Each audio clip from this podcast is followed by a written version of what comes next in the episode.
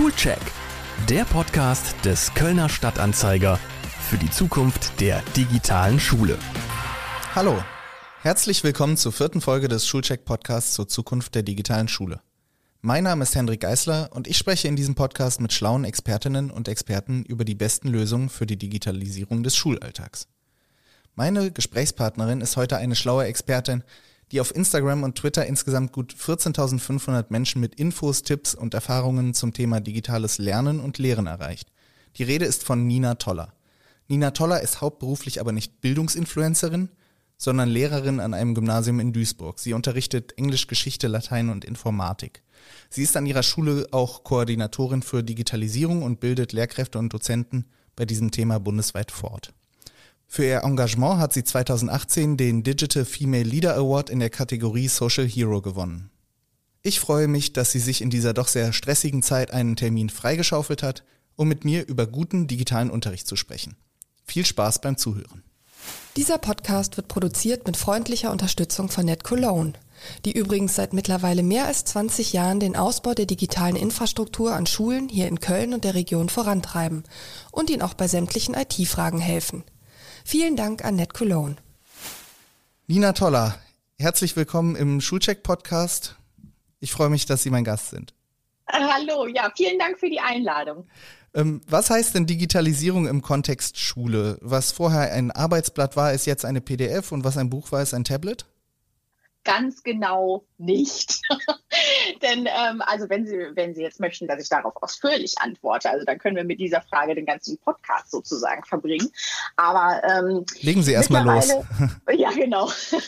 Also das heißt es natürlich nicht, dass man alles einfach nur so macht wie vorher und quasi die Offline-Welt irgendwie in die Online-Welt überträgt und dann äh, ne, sagt, wie Sie gerade das Beispiel hatten, so jetzt öffnen wir mal im äh, E-Book als PDF die Seite 25 und machen im Frontalunterricht damit weiter. Nur haben alle ihr Tablet in der Hand. Das ist natürlich nicht. Und das ist aber auch die Sache, was man überhaupt unter Digitalisierung versteht. Da äh, scheiden sich die Geister, da gibt es viele Diskussionen, sodass man sogar mittlerweile auch übergegangen ist zum Begriff Digitalität statt Digitalisierung. Aber nun, auch da muss man natürlich lernen, was man damit meint. Ich meine damit ein ähm, ja etwas Umfassendes, also was ähm, die Arbeitsweise äh, betrifft, was aber auch die Infrastruktur betrifft, die Verwaltung, dass es alles nicht mehr ganz so bürokratisch ist und insgesamt wirklich eine Vereinfachung der Prozesse ist. Also dass man ähm, sehr selbstverständlich mit äh, digitalen Medien arbeiten kann, sich ähm, organisieren kann, gemeinsam kollaborativ arbeitet, dass man aber auch alle möglichen Formulare eben ähm, online finden und auch ausfüllen könnte. Und natürlich, dass da auch ähm, im Hintergrund wirklich das Internet für stabil ist und äh, man das nutzen kann. Mhm. Jetzt, so als äh, mal runtergebrochen. Jetzt interessiert äh, viele unserer Zuhörerinnen und Zuhörer, die äh, die Kinder in der Schule haben, natürlich, äh, wie sieht guter digitaler Unterricht aus? Ähm, jetzt mal, mhm. also wirklich das, was sie von ihren Kindern dann am Nachmittag erzählt bekommen. Was ist guter digitaler Unterricht, unabhängig von einer möglichen Pandemie? Mhm. Der ist vor allen Dingen nicht so ähm, auf die Technik ausgerechnet, ausgerichtet, dass man jetzt sagt, äh, ja, wenn die ähm, Tablets beispielsweise da sind, dann hat man schon tollen oder guten digitalen Unterricht. Digitaler Unterricht heißt auch, der ist anstrengend, denn ähm, weil ganz viel von den Schülerinnen und Schülern gefordert wird, weil sie nämlich selbst ähm, mitbestimmen sollen, weil sie selbst denken sollen und dazu auch angeregt werden sollen, weil sie ähm, sehr oft auch auf einer Reflexionsebene ist. Ist das Format, was Sie gewählt haben, äh, das passende? Ist das, was Sie ähm, sich ausgedacht haben, wie Sie die Aufgabe beispielsweise ähm, gelöst haben, das richtige Format. Also diese Metaebene ist ganz oft mit dabei. Und ähm, das merken dann Schülerinnen und Schüler oft, wenn sie, wenn sie damit anfangen. Dann finden sie das erstmal toll und denken, ja, ich kann mein Handy nutzen, ich kann mein digitales Endgerät nutzen. Ähm, und dann merken sie aber, dass das ähm, doch, ich sag mal, anstrengender ist als so ein Berieselungsunterricht von einem Lehrervortrag vielleicht, ähm, weil sie eben viel mehr mit dabei sind, aber dann eben gleichzeitig auch viel mehr mit lernen. Also quasi auch da nochmal Fazit, viel mehr Schüler Selbstbeteiligung, ähm, selbstbestimmte Lernwege und äh, Flexibilität in Methoden und ähm, ja, ganz viel ausprobieren vor allem mit mhm. reflektieren. Warum ist das denn so wünschenswert, dass man das macht, wenn es nicht nur für Schülerinnen und Schüler wahrscheinlich sehr anstrengend ist, sondern auch für die für die Lehrkräfte, das zu machen, also das, das erstmal vorzubereiten. Da hat ja auch nicht jeder unbedingt Lust drauf. Ähm, warum soll man das überhaupt machen, wenn es so anstrengend ist? Naja, also wir wollen ja aber trotzdem, das unterstelle ich jetzt mal allen Lehrkräften, ähm, mündige Schülerinnen und Schüler und dadurch mündige Bürgerinnen und Bürger haben. Ähm, also dieses äh, Humboldtsche Bildungsideal, was ja schon recht alt ist, kann man sehr gut trotzdem ähm, auf diese Digitalität oder Digitalisierungszeit ähm, übertragen. Denn ähm, gerade jetzt, wo es ja eine Flut von Informationen gibt, an Quellen, an ähm, Möglichkeiten, aber auch, wie man ähm, sein eigenes Leben gestalten möchte, muss man ja auch damit umgehen können. Und äh, das ist nämlich das, was dann wirklich dahinter steckt und dabei rauskommt. Also es kann viel mehr. Es kann besser gelernt werden, viel ganzheitlicher, sage ich auch mal an der Stelle. Ähm, mit ganz vielen ähm, schulischen Aufgaben können auch äh, ja, sogenannte Life Skills nebenbei quasi ähm, gelernt werden. Und trotzdem die Motivation, auch wenn es dann anstrengend ist, ist ähm, meist höher.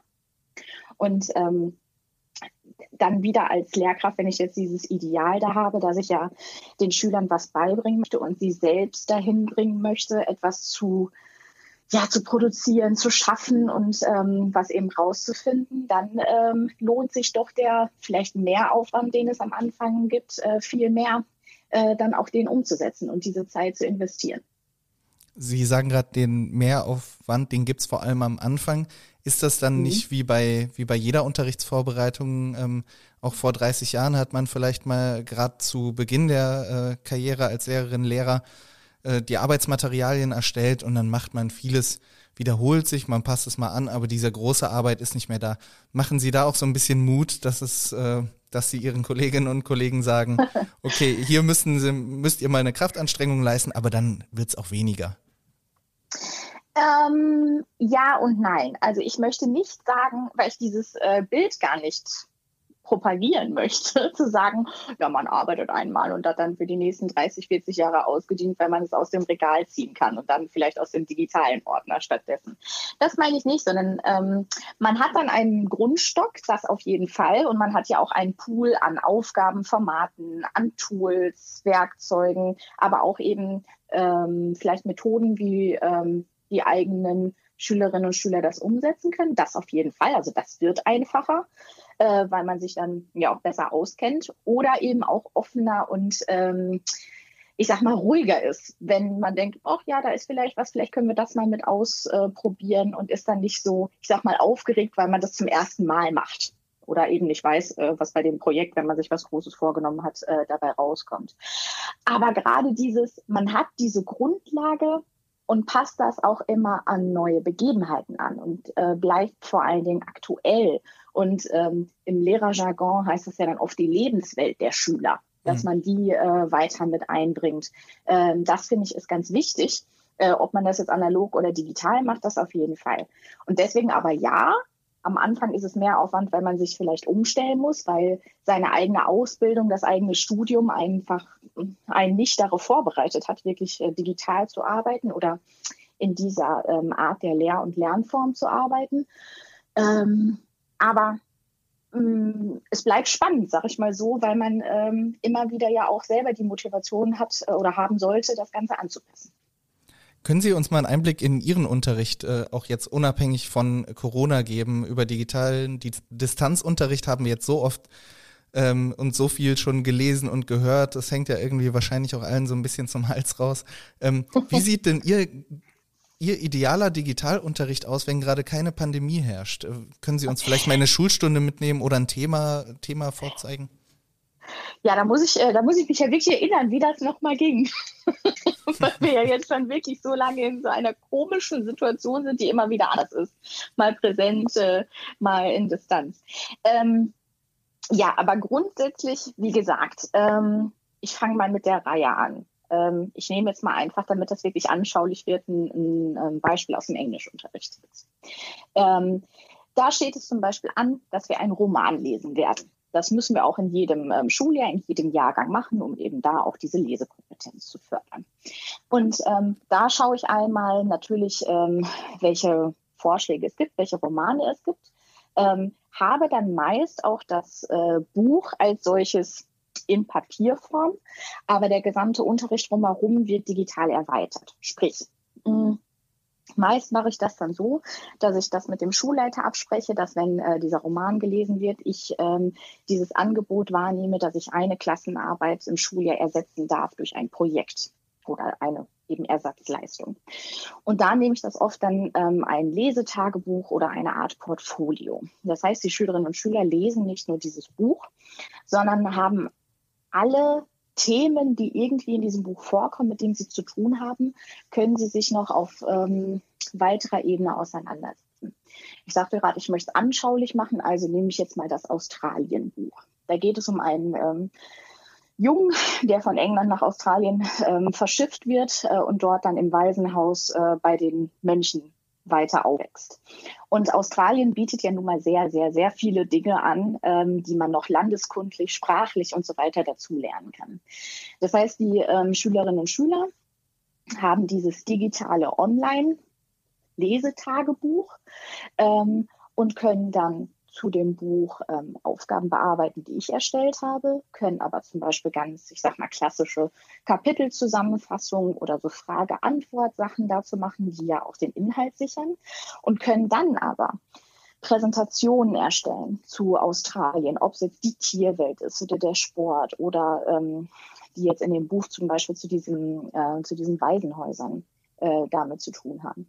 Sie können ähm, Audios und Erklärvideos erstellen. Ähm, sie können Interviews zum Beispiel führen mit ihren Eltern, mit anderen Schülern und können eben vor allen Dingen online äh, kollaborativ zusammenarbeiten, sprich gemeinsam Texte erstellen, gemeinsam diese Präsentation machen oder von mir aus auch gemeinsam dieses Interview führen.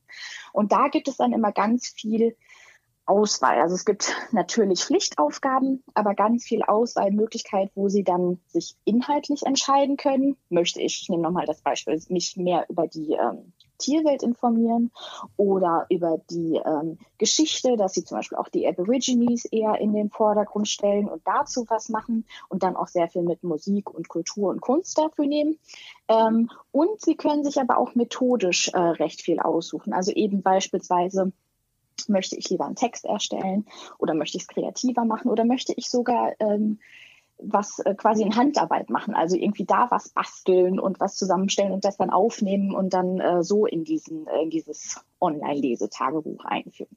Das heißt, Sie sehen daran, es ist ganz viel ähm, gleichzeitig und nebenbei. Das heißt, wenn mhm. wir im Unterricht ähm, gemeinsam vor Ort sind, wird natürlich auch gelesen, es wird ganz normal Wortschatzarbeit gemacht, es wird darüber diskutiert, also auch die Meinungen. Und es wird aber auch immer Zeit gegeben, an diesen eigenen individuellen Aufgaben zu arbeiten. Und dadurch, dass das Ganze online stattfindet, kann ich viel besser den Prozess begleiten. Das heißt, ich sehe nicht erst wie eine Klassenarbeit das Endprodukt, sondern ich kann auch Tipps schon währenddessen geben, kann kommentieren, kann ähm, wie gesagt, diesen Prozess auch mitsehen und da auch äh, sagen, hier, da bist du schon auf einem super richtigen Weg oder hier schau dir nochmal die Struktur an oder äh, sie können eben auch selber Fragen stellen, dass ich sage, du könntest ja vielleicht die und die Spielfiguren zum Beispiel dazu nutzen, um dann so einen kleinen Stop-Motion-Film oder so ein Erklärvideo dazu zu machen. Ich finde das, das ist eine viel ja. intensivere, enge Zusammenarbeit. Entschuldigung, ich wollte Sie, wollte Sie nicht unterbrechen. Ähm, ähm, ich nehme das so wahr, dass es den Schülerinnen und Schülern die Möglichkeit bietet, äh, viel mehr die eigenen Stärken womöglich auch herauszuarbeiten. Mhm. Also ich hätte mir auch mal in der Schule gewünscht, dass es nicht heißt, ihr macht das jetzt nach Schema ähm, XY, äh, sondern mhm. ihr habt hier eine Auswahl von, von Medien zur Verfügung, äh, wenn ihr gerne Podcasts hört, nehmt doch einen Podcast zum Thema mhm, Australien genau. auf. Wenn ihr gut zeichnen könnt, nehmt euch irgendwie ein digitales Zeichenprogramm und macht eine interaktive ähm, Optik dazu. Ähm, ich weiß nicht, es, es wirkt so ein bisschen, als äh, würde man mit diesen Methoden auch stärker auf die individuellen Fähigkeiten ähm, der Schülerinnen und Schüler eingehen können. Ganz genau. Also das auf jeden Fall und aber trotzdem auch sie ermutigen, ähm, was Neues auszuprobieren, wo sie eben nicht in ihrer Komfortzone sind, wo sie wissen, das kann ich schon, weil sie dann vielleicht die Möglichkeit haben, mit einem oder zwei oder sogar drei anderen Leuten gemeinsam zusammenzuarbeiten, sodass man eben sich da auch gemeinsam unterstützen kann. Mhm. Ähm, glauben Sie, dass ein solcher Unterricht mit digitalen Medien, das ist natürlich jetzt gerade, wie Sie es erklärt haben, auch ein Idealfall, wie man das gestalten kann, mhm. aber ist der aus, aus Ihrer Sicht per se besser als analoger Unterricht? Ähm, ich würde sagen, er kann besser sein, weil er mehr Möglichkeiten noch anbietet. Ich würde äh, niemals sagen, dass analoger Unterricht schlecht ist, weil es auch darum ja geht, um die Schülerbeteiligung, um das Mitreden können und äh, eben das Einbinden. Und äh, ob man das jetzt mit digitalen Sachen dazu macht oder nicht, das ist eher ja ja, dieser andere Blick auf die Pädagogik und Didaktik, das ähm, ist auch, was ich zum Beispiel in diesem letzten Jahr oft gesagt habe. Es geht nicht um die Technik und die Ausstattung, sondern es geht bei meiner Vorstellung von digitalem Unterricht um eine ganz andere Lehr- und Lernform eben. Also, dass ähm, man mit den Schülern gemeinsam das eben äh, erarbeitet und wie Sie sagten, auch die individuellen Fähigkeiten und Stärken wirklich herausgearbeitet werden können. Und ähm, deswegen orientiere ich mich da ja so oft an diesem ähm, 4K-Modell von dem 21st Century Learning. Da gibt es gar nichts, also 4K steht für Kreativität, Kommunikation, kritisches Denken und äh, ich glaube Kreativität habe ich noch nicht gesagt. Ähm, und diese vier ähm, Schlagwörter sozusagen, die haben ja erstmal gar nichts mit digital zu tun, sondern bieten eine Sichtweise, Orientierung, ähm, wie Unterricht aussehen kann. Deswegen nein, digitaler Unterricht ist nicht per se besser als analoger Unterricht, bietet aber eben äh, mehr Möglichkeiten, weil ich ihn damit erweitern kann. Und deswegen stehe ich auch, unabhängig von Corona, immer für einen Mix aus analog und digital. Ähm, ich äh, wollte Sie gerade nicht unterbrechen, aber Sie hatten Kreativität schon genannt. Ich habe es mal schnell ah. gegoogelt. Ich bin bei solchen Aufzählungen, weiß ich, merke ich schon beim zweiten. Das vierte fällt mir jetzt nicht ein. Ähm, aber das war Kreativität, kritisches Denken, Kollaboration und Kommunikation. Kommunikation. Dann ja. hatte ich die Kommunikation, glaube ich, nicht genannt. Genau. Ähm, aber das, das nur als kleiner Nachtrag, damit sich unsere Zuhörerinnen später nicht fragen, was war das denn jetzt? Ähm, Können Sie noch mal ja. über den über den Effekt ähm, beim digitalen Lernen auf Ihre Schülerinnen und Schüler sprechen? Was ist das Ziel auch dabei? Das Ziel ist ja nicht nur, die sollen mehr Spaß haben, ähm, nee, sondern also auch wenn man über Kompetenzen redet, was was wird dabei herausgearbeitet beim digitalen Unterricht?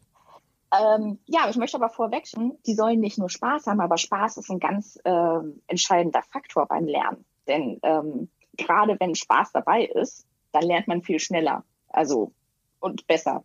Kann ich, äh, kann ich sehr oft bestätigen. Es gibt auch Themen, da hat man keinen Spaß, hat man auch keinen Spaß als Lehrkraft, muss ich sagen. Weil manche Themen auch für mich äh, immer noch langweilig sind, muss ich zugeben.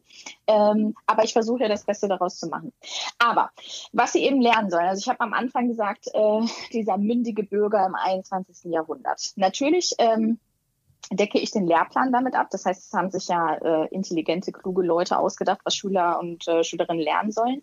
Ähm, und dazu äh, versuche ich aber eben auch dieses äh, ganze Drumherum abzudecken. Das heißt, die Schüler wissen jetzt, ähm, wie sie einmal, wie sie recherchieren. Also das hört sich jetzt so banal an, aber richtig, wenn ich den äh, Markennamen nutzen darf, richtig googeln zu können ist auch eine Kompetenz, nämlich zu wissen, welche Stichwörter muss man nutzen, wie muss ich quasi meine Suchanfrage stellen, um auf die geeigneten Ergebnisse zu kommen, ist schon mal was.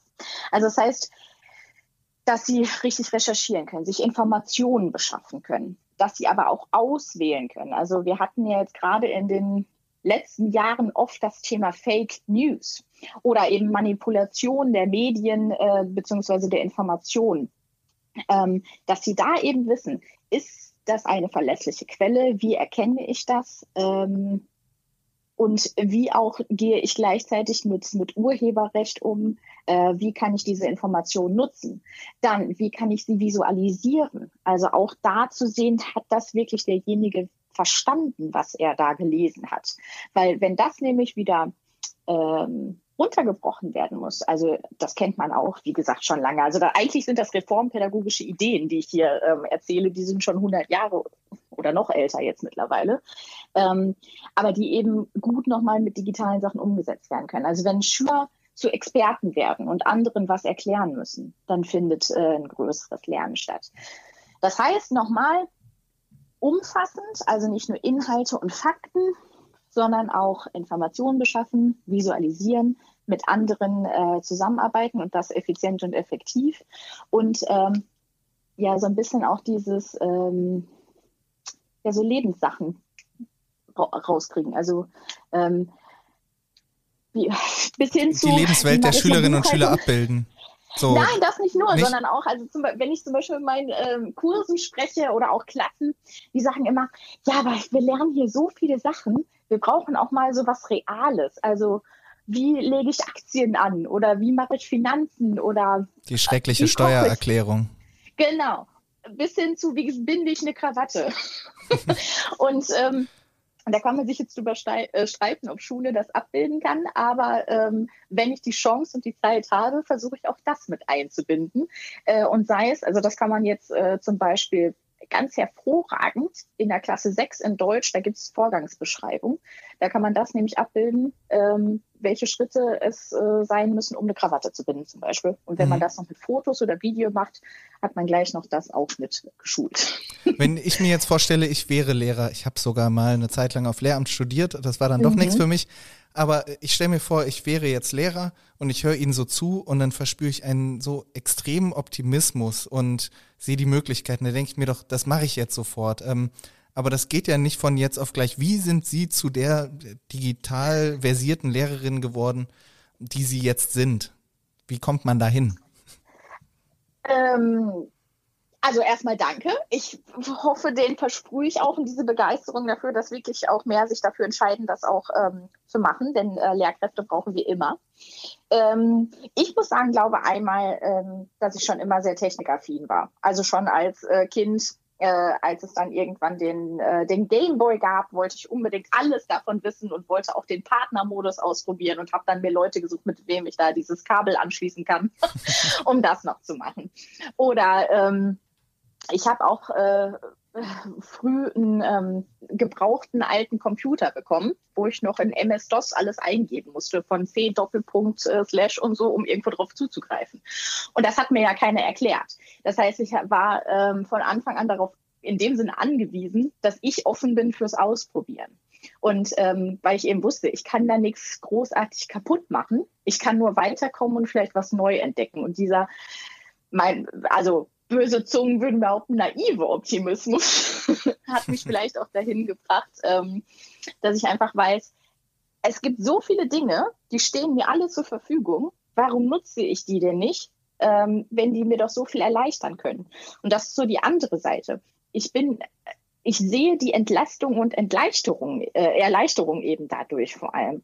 Also dass ich einen, allein einen Kalender online digital habe und von überall darauf zugreifen kann. Egal wo ich bin, kann ich einen Termin eintragen oder ich kann mich daran erinnern lassen oder ne, was auch immer. Mhm. Warum nutze ich das denn nicht? Und genauso wie die Schülerinnen und Schüler so viele Dinge zur Verfügung eigentlich oft noch außerhalb der Schule haben, warum bringe ich die denn nicht mit rein? Und das ist vielleicht dann eher auch vom, vom Englischunterricht vielleicht. Ich suche immer nach authentischem Material. Und das, ähm, glaube ich, bedingt das auch so ein bisschen, weil ich nämlich weiß, ich habe schon immer ähm, Video, Audio, Filme, Musik, alles versucht mit diesem Unterricht äh, einzubringen, äh, damit das so authentisch wie möglich ist und nicht äh, Peter, Paul und Mary. Ne? ja, ich erinnere mich. Greenline hieß das Buch, glaube ich. ich, ich. Ja, ich brauche nicht weiter erzählen. Ja. Ähm, jetzt ähm, könnte man ja auch äh, dann denken, wenn man zuhört, okay, ich will digitaler werden, aber ich war nicht äh, schon als Kind so super interessiert mhm. an Technik. Ähm, ich habe diese Gegebenheiten jetzt schon mal gar nicht. Ich, nee, das, die Hürden sind mir zu groß. Ähm, wie nehmen Sie so Menschen mit, die gerne würden, aber denen das vielleicht nicht so liegt? Haben Sie Ratschläge, wo man, wo man vielleicht anfangen kann? Ja, und zwar ganz klein. Und dann zeige ich denen nämlich, also wenn ich ja gerade verspüre, der Wille ist eigentlich da, aber die Umsetzung ist noch nicht oder wo man anfangen soll. Und dann zeige ich mein Lieblingsmagisches Tool, nämlich die QR-Codes. Und die sind so einfach zu erstellen. Ähm, und da also jetzt verrate ich natürlich meinen Trick, ne? weil damit kriege ich sie ja, dann hat sie an dem Haken. Und ähm, weil die Lehrkräfte, die dann eben, wie gesagt, wollen, sehen, diese QR-Codes sind so einfach zu erstellen, sie bringen aber so viel, weil sie so viel Material verlinken können. Ähm, und gerade im Sinne der Binnendifferenzierung, um nochmal so einen Lehrerbegriff einzubringen, ähm, können sie so viel äh, nutzen. Um das, um das ähm, kurz zu erklären, die QR-Codes, das sind diese, diese kleinen Vierecke, die aus schwarzen und weißen äh, kleineren Quadraten bestehen, die man dann mit dem Smartphone scannen kann. Das heißt, Ganz was genau. würden Sie jetzt den, den Menschen, die mal anfangen wollen, raten? Erstell mal einen QR-Code zum mit einem YouTube-Video oder zum Beispiel, kann ich mir das vorstellen? Wo, also wenn es jetzt ein, äh, sagen wir mal, es gibt ein Grammatikthema. Und äh, dann hat man ja, also wir reden ja vor allen Dingen über Nicht-Corona-Zeiten. Ne? Dann hat man ja ein Arbeitsblatt, was auch noch die Lehrkraft kopieren kann. Dann gibt es da mehrere Übungen drauf. Und dann gibt es eben diesen, ähm, wie Sie das gerade schön gesagt haben, dieses Quadrat mit den schwarz-weißen ähm, Punkten da drauf oder eben Strichen. Und ähm, das kann ich jetzt, ähm, ich kann nur einen angeben oder mehrere Sachen, um eben diesen Schüler noch zu fördern oder zu fordern. Das heißt, ich habe äh, dieses Grammatikarbeitsblatt und äh, könnte dann zum Beispiel die Regel nochmal hinterlegen. Das heißt, wenn ich weiß, der eine oder andere Schüler kann diese Übung vielleicht noch nicht so ganz mit dem wissen, was er gerade hat, oder sollte sich das nochmal anschauen, wie die Regel funktioniert, kann ich also dieses ich sag mal, paar sekündige oder einminütige Video hinterlegen. Dann habe ich aber Schüler, die beherrschen nicht nur die Regel, sondern auch die äh, Grammatik so gut, dass sie mit dieser Übung super schnell fertig sind. Das heißt, für die kann ich noch einen QR-Code hinterlegen im Sinne des Forderns, dass die nochmal ähm, eine weiterführende Aufgabe bekommen, eine schwierige dadurch, äh, sei es aber auch, dass sie ähm, nochmal eine Übung machen können, wo sie zum Beispiel über Learning-Apps äh, so kleine Sachen zuordnen können. Also dass sie äh, mit ihrem Handy das dann scannen können und nochmal eine Digitalaufgabe machen können. Oder eben auf eine ganz andere Art und Weise, denn dieses Fordern soll ja nicht nur heißen Arbeitsbeschaffungsmaßnahme, oh, du bist so schnell fertig, hier, dann kriegst du die nächste Aufgabe, sondern ähm, dass sie nochmal umdenken oder dass sie dann sagen können, ähm, sie müssen selber eine Übung erstellen und können das zum Beispiel online digital machen, sodass die anderen dann wiederum auf diese Übung zugreifen können. Das ist, wie gesagt, sehr schnell. Mhm. Man, ähm, als Lehrkraft hat man immer das Problem, wenn man ähm, diese Binnendifferenzierung betreiben möchte. Sprich, man braucht noch Material für die etwas Schwächeren bei dem Thema, die noch Unterstützung brauchen. Man braucht aber auch Material vielleicht für diejenigen, die äh, schon das besser können. Da weiß man nie, wie viel kopiere ich jetzt, äh, was stelle ich jetzt noch zur Verfügung, was nehme ich alles mit in den Unterricht. Und wenn man es ja nur so hat, ist es ja quasi tatsächlich nur analog möglich. Und ich, durch diesen QR-Code verlinke ich ja auf bestehendes Material. Und da kann ich nämlich viel mehr reinholen. Sei es jetzt ein Interview, sei es ein Podcast, sei es das Video, sei es diese Online-Übung, die eben mit dabei ist. Mhm. Und das, da muss man keinen langen Link für abtippen, sondern man scannt eben auch mit dem Handy. Ähm, Klar, wenn man ein Video anschauen möchte, muss dazu auch äh, eine Internetverbindung da sein, ja. Es gibt aber auch, äh, wenn man zum Beispiel nur die Lösung angeben möchte, dann geht das sogar ohne Internet, weil das dann in diesem Code versteckt ist, sozusagen das Handy das auslesen kann. Und so habe ich nämlich schon eine durch ein kleines Quadrat eine sehr, ein sehr mächtiges Tool, ähm, um meinen Unterricht zu erweitern. Und wie gesagt, damit habe ich die meisten dann mhm. am Haken und dann trauen sie sich auch mehr zu. Das, das klingt auf jeden Fall äh, schon mal nach einem Schritt, den man auch leicht ausprobieren kann, ähm, ohne jetzt äh, zum Digitalprofi so schnell zu werden. Ganz Sie haben genau. aber gerade schon gesagt, da muss dann Internet vorhanden sein und dann sagen Sie auch, dann kann mhm. man das mhm. mit dem Handy scannen. Ähm, so, jetzt hat nicht jeder ein Smartphone. Ähm, es äh, gibt da will ich ein, also vielleicht in der Grundschule nicht, aber ab der Klasse 5, muss ich sagen, hat fast jeder ein Smartphone. Mhm. Ähm, die dürfen auch im, die Smartphones dürfen auch im Handy äh, im Unterricht genutzt werden. Ist das eine Hürde? Ja, wir okay. haben auch ein Handyverbot, aber wenn die Lehrkraft das als äh, Unterrichtsmedium freigibt, ist das durchaus erlaubt. Und da muss man keine Sondererlaubnisse bei der, bei der, beim Schuldirektor, der Direktorin einholen? Nee, das ist ja dann beispielsweise so geregelt, wie ich gerade sagte, also generelles Handyverbot, dass eben keine Fotos gemacht werden oder unter dem Tisch Spiele gezockt werden sozusagen, äh, sondern eben als Unterrichtsmedium freigegeben. Was noch eine andere Sache ist, weil das jetzt dann ein Privatgerät ist ähm, und man ähm, bestimmte Sachen nutzen möchte, da ist natürlich wie immer der Datenschutz zu beachten. Und da ähm, ist es auch so, dass ich zum Beispiel einen Elternbrief schreibe am Anfang des Schuljahres und sage, das und das möchte ich nutzen und hole mir da einfach die Einverständnis. Okay, und äh, dann, dann hat man diese Hürde schon übersprungen.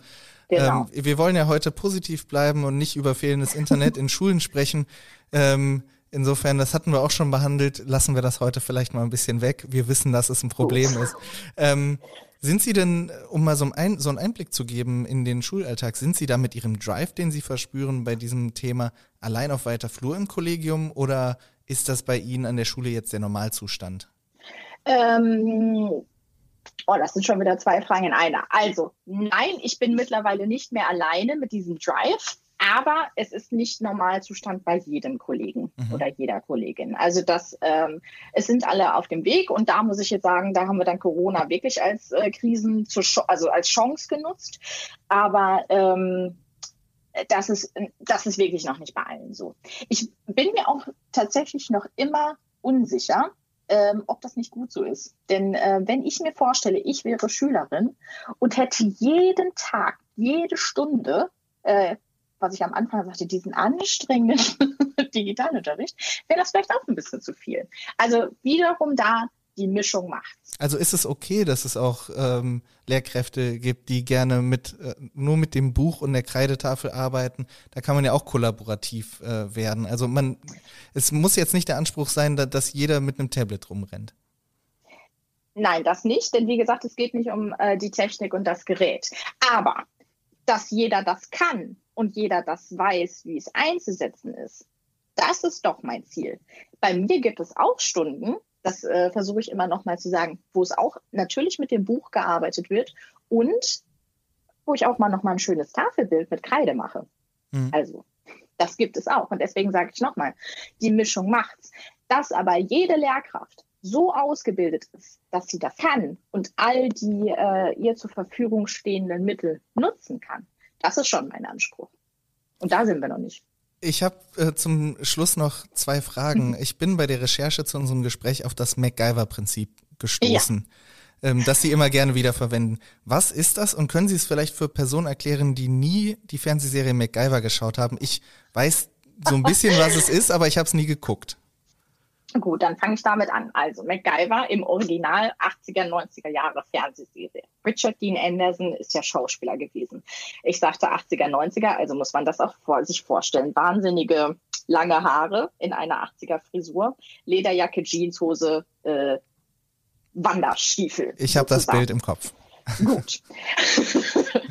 so, und dieser MacGyver ähm, war immer aus diversen Gründen in den schier auswegslosen Situationen unterwegs, sprich eingesperrt in dem Tiefkühlhaus. Sprich, sollte er da nicht rauskommen, wird er auf jeden Fall erfrieren und sterben.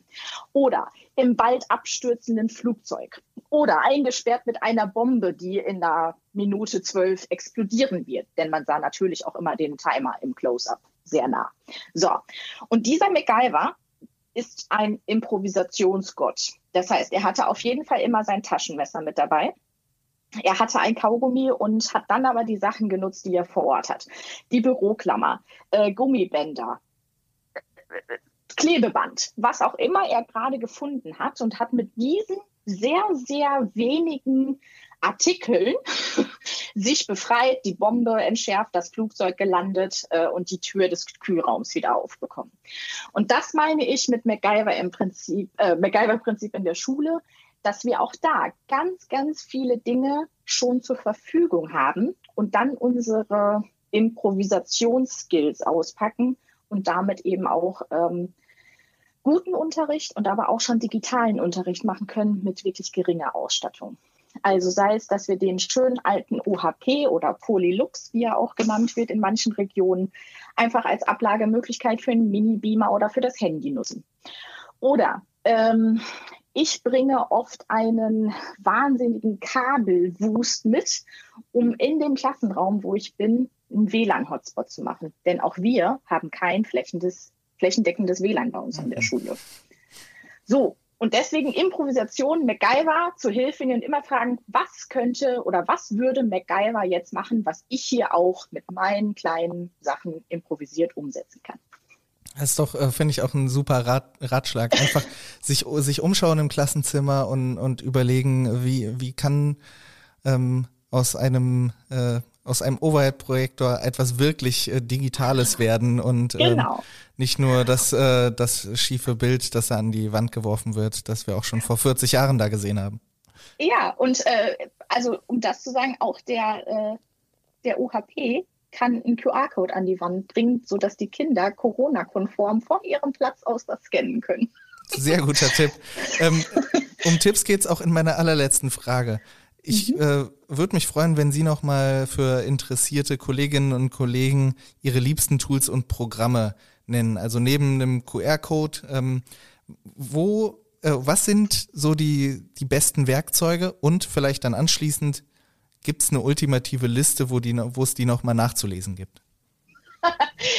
ähm, also, auch da nochmal das Handy. Denn das, um bei dem MacGyver-Bild zu bleiben, ist quasi unser Schweizer Taschenmesser. Denn das kann so viel und zwar auch schon mit der Basisausstattung. Also ich brauche nicht die neueste fancy App da drauf, die ich auch noch bezahlen muss, sondern mit der Sprachaufnahme, mit der Kamera, mit den Fotos, mit der Markieroption vielleicht, die es bei den Fotos gibt, ähm, habe ich schon so viel, was ich damit machen kann. Ähm, Sonst meine liebsten Sachen, wie gesagt, sind die QR-Codes, aber eben auch ein ähm, Online-Speicher, also eine Art Cloud-Speicher. Ähm, da würde ich jedem raten, mir einen Anbieter rauszusuchen, da eine E-Mail-Adresse, einen Account zu machen, der nur für die Lehrer ist, also der keine Daten hat, keine persönlichen Klarnamen und sonstiges, wo ich aber was online speichern kann, sei es zum Beispiel eine Audioaufnahme, die ich dann verlinken kann mit dem QR-Code, also dass ich da das auch individueller machen kann, dass ich nicht nur das Material nutze, was sowieso schon im Internet da ist, sondern ich das auch immer für meine Lerngruppe anpassen kann. Und die, äh, also die ultimative Liste habe ich nicht, aber ich stelle ja immer ganz viele Sachen vor. Und da kommt der kleine Werbeblock, das würde ich auf jeden Fall auf meinem Blog äh, einfach mal ein bisschen Zeit sich nehmen und zu schauen. Da gibt es auch Kategorien. Toller Unterricht, so heißt er wie ich. Und ähm, da kann man ganz viel finden. Plus natürlich in den sozialen Medien, da äh, gibt es immer so kleine Vorstellungen und Tipps und Tricks, wie man was machen kann. Tollerunterricht.com habe ich gerade auch genau. äh, vor mir am Laptop geöffnet. Ähm, wie toll im wahrsten Sinne des Wortes ist es denn dann, dass man so, na, so einen Nachnamen hat, dass man auch so eine schöne Domain noch sich sichern kann. Äh, vielen Dank. Ja, da danke ich meinen Eltern für. vielen Dank für das äh, wirklich anregende Gespräch. Es hat mir sehr Spaß gemacht und ja, ich äh, würde mich freuen, wenn viele Kinder und Jugendliche auch ähm, was von diesem Drive mitnehmen und ähm, natürlich auch Lehrerinnen und Lehrer und äh, viel davon lernen, was wir jetzt besprochen haben. Dankeschön. Sehr gerne und einfach mal machen. Es könnte ja gut werden. Tschüss. Wenn Sie jetzt mehr über Nina Toller und ihre Ratschläge für guten digitalen Unterricht erfahren wollen, empfehle ich Ihnen, ihr auf Instagram oder Twitter zu folgen. Auf Instagram lautet ihr Name toller-unterricht. Auf Twitter finden Sie sie unter Nina Toller. Schreiben Sie auch mir gerne eine Mail an schule.dumont.de, wenn Sie Anregungen zum Thema digitale Bildung oder einen Hinweis auf eine interessante Gesprächspartnerin für mich haben. Ein Dankeschön geht auch heute an die Kölner Versicherung DEVK, die den Schulcheck präsentiert und unterstützt. Ich freue mich, wenn es Ihnen gefallen hat. Bis zum nächsten Mal. Bis dahin, alles Gute in dieser nervenaufreibenden Zeit.